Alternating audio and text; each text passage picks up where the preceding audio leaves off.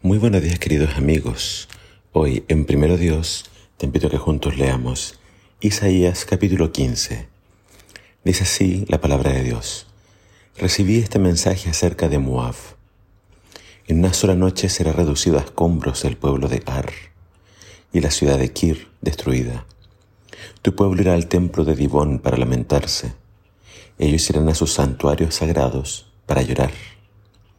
Gemirán por la suerte de Nebo y de Medeba, y en su angustia se raparán la cabeza y se cortarán la barba.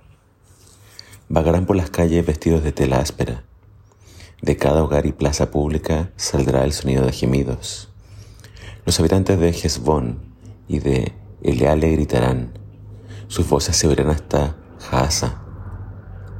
Los guerreros más valientes de Moab gritarán de terror. Se paralizarán de terror. Mi corazón llora por Moab. Su pueblo huye a Soar y a Eglat Celicilla.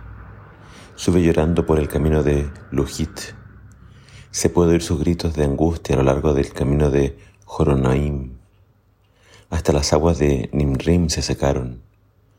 Las riberas cubiertas de hierba se quemaron.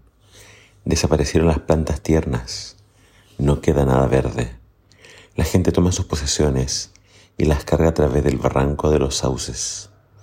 Se oye un grito de angustia por toda la tierra de Moab, de un extremo hasta el otro, desde Eglaim hasta Berilim.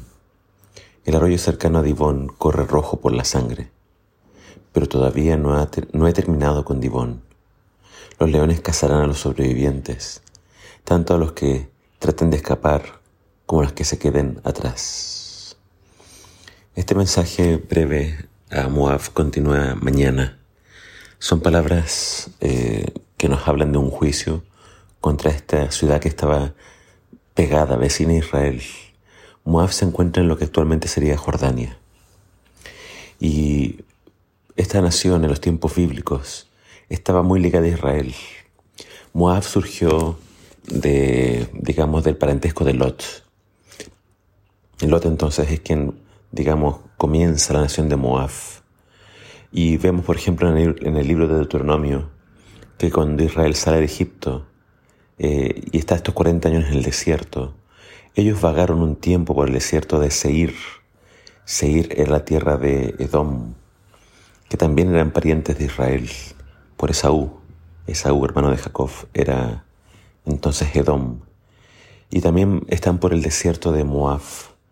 Y Dios les prohíbe hacer la, guerra a estas dos naciones, a Edom y Moab. ¿Por qué? Porque eran parientes, parientes de Israel. Quizás no tan cercanos, pero aún así parientes. Entonces vemos que Dios tuvo misericordia de estas naciones, no permitió que Israel las invadiera ni las conquistara. Pero tristemente después Moab le hace la guerra, la guerra a Israel. Y hay un registro arqueológico que nos habla de este antagonismo que había entre estas dos naciones, entre Israel y Moab. Y este, este encuentro nos habla de la piedra moabita. Y ahí entonces se celebra la victoria sobre Israel. Es una estela de el siglo IX Cristo. Entonces es una nación que siempre le hizo la guerra al pueblo de Dios, siendo que el pueblo de Dios le había mostrado misericordia. Vemos acá el juicio caer sobre ellos sus ciudades destruidas, ellos lamentándose y yendo a sus dioses falsos. Y entonces es lo que nos dice la Biblia que sucedió con Moab. Estaba profetizado por Isaías el juicio contra las naciones y aprendemos de acá que todos aquellos que se levantan contra el pueblo de Dios, todos aquellos que intentan atacarlos hacerles daño, finalmente reciben de parte de Dios un castigo eh, para Dios es muy importante la lealtad. Para Dios es muy importante que uno respete eh, acuerdos pasados.